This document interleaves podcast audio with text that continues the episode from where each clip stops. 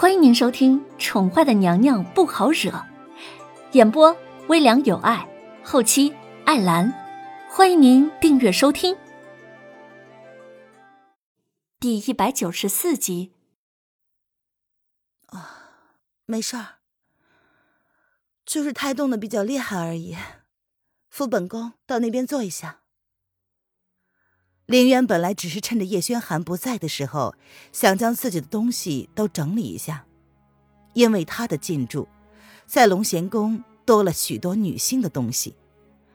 反正自己也用不到了，有些东西就处理掉吧，以免睹物思人。娘娘，这些东西奴婢来整理就好了，你先坐着。栗子有些无奈的将凌渊扶到龙榻上坐下。他也不知道皇后娘娘怎么突然将瑶儿姐姐弄出宫去了，然后不由分说的把她调了过来。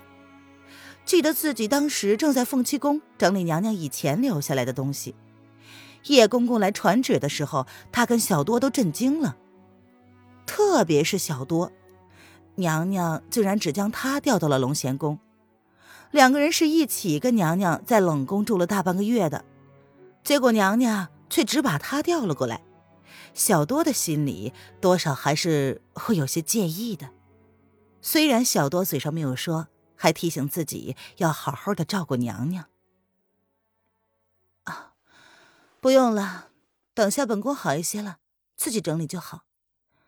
皇上的东西就别动了，放回原位就好。凌渊淡淡的摇了摇头，并不想这些东西假以他人之手。娘娘。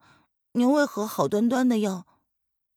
栗子本身就是个心中藏不住事儿的人，看到娘娘奇怪的反应，不由得有些疑惑。娘娘好端端的，又突然要整理龙贤宫的物品，这好生奇怪呀！反正现在皇上身边只剩下娘娘一个女人了，两个人同住在龙贤宫，不是好好的吗？为何要整理呀？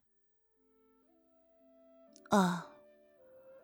没什么，过段日子呢，本宫是要生子的话，总是要搬回凤栖宫的，在龙贤宫生子总是不好。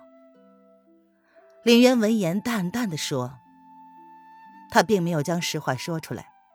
栗子的承受能力比小多要强，也更容易糊弄一些，这也是他为什么要将栗子调过来。他不希望最后一刻要下手的时候。”下不了手。哦哦，原来是这样啊！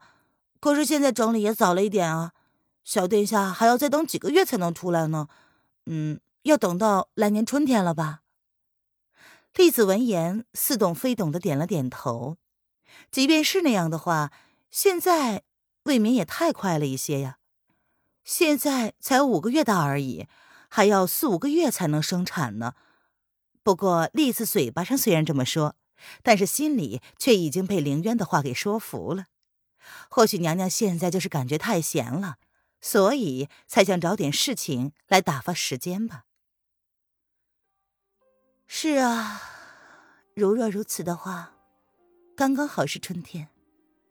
林渊闻言低下了头，看着自己微微凸起的肚子，脸上露出了憧憬的微笑。若是能够那样，该有多好啊！娘娘，小殿下肯定会跟娘娘一样漂亮可爱的。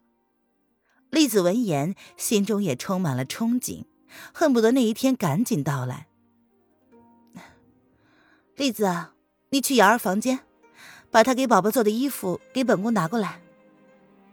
说起宝宝，林渊想起了瑶儿亲自弄的那些衣服。那可是瑶儿对他和宝宝的心意，可是自己却践踏了他的心意。哦哦，好的，娘娘你坐着啊，千万别动啊！栗子闻言连连点头称是。虽然她不知道到底发生了什么事儿，但是娘娘将瑶儿姐姐弄出了宫，肯定是有不得已的苦衷的。栗子小跑到瑶儿的房间。看了一眼依旧没什么动的房间，他叹了一口气，将放在床榻上的小篮子拿起来之后，环视了一周，这才跨出房间，关上房门。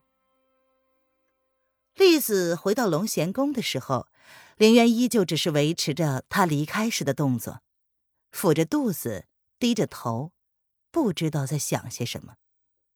看到栗子回来，凌渊勾唇淡淡的一笑，示意栗子将东西给他。娘娘，这是瑶儿姐姐赶出来的衣服，都好精致，好好看呢。你看看这个公主裙，呃，这要。三岁大的时候才能穿吧，瑶儿姐姐居然把三岁的衣服都做出来了。栗子将篮子交给了林渊，看着林渊手里拿着的公主裙，有些现代的感觉。那是瑶儿凭着林渊的喜好做出的衣服，复古的，修改了一下的。林渊拿着手里的衣服，看着瑶儿做的这些小衣服，每一件上面都绣着他最喜欢的小墨竹。栗子，你去忙别的吧。本宫想一个人静一静。林渊表情淡淡的，沉浸在自己的思绪之中，并不想让人打扰。哦，好的。栗子闻言，心中闪过了一丝奇怪的感觉，但终究没有表现出来。她稍稍的犹豫了一下，便点头离开了。嗯，娘娘，奴婢就候在外头。娘娘有事的话，只要吩咐一声，奴婢马上就来。栗子离开前多看了凌渊一眼，心中顿时弥漫起了一丝难言的感觉。娘娘好奇怪呀。林渊没有搭话，只是面无表情的看着手中的一件件小衣服。想起三年前，他心中有了初步的计划。想要在朱雀桥附近开一家名叫“美人绣庄”的时候，他哪里会做衣服呀？他只会画，然后将自己的想法和方向说出来。而当时的执行者就是瑶儿。瑶儿那时候不过是一个懦弱胆小的小丫头，日日看着她被萧氏欺压，心中难免替她感到心疼，却是又无能为力。然而穿越之后，她的性子大变。不仅偷偷摸出了楼府，还背着楼老爷开了不醉楼。那时候她初涉古代，哪里知道什么呀？连男装都是让瑶儿给她找的。她跟瑶儿的感情，是这三年慢慢建立起来的革命感情，一点都不亚于二十一世纪里他家老爷子口中所说的老一辈革命感情。林渊知道自己的行为伤了瑶儿。不知道文燕有没有在他身边看着。那丫头很认死理，又死心眼儿。他虽然十分信任文燕，但心中依旧不免担心那丫头会不会做出什么惊天动地的事情来。再看了一眼手中一件件男娃女娃都有的小衣服，凌渊用前所未有的耐心，一件一件的将它们叠起来。或许此生不会再有机会穿上了，但是这些心意，林渊定然永记在心。后来林渊才知道，苏央儿送给他的那个手帕上，那是墨竹，其实是从瑶儿口中套出来的。思及此，林渊不由得勾起了一抹讽刺的笑容。他从来不问叶轩寒那些后宫的女人。他都处理到哪里去了？特别是苏央儿和那个大闹了冷宫的黎妃，这两个都是叶轩寒曾经公开宠爱过的。上官柳儿和方如雪这两个女人，林渊并不想知道。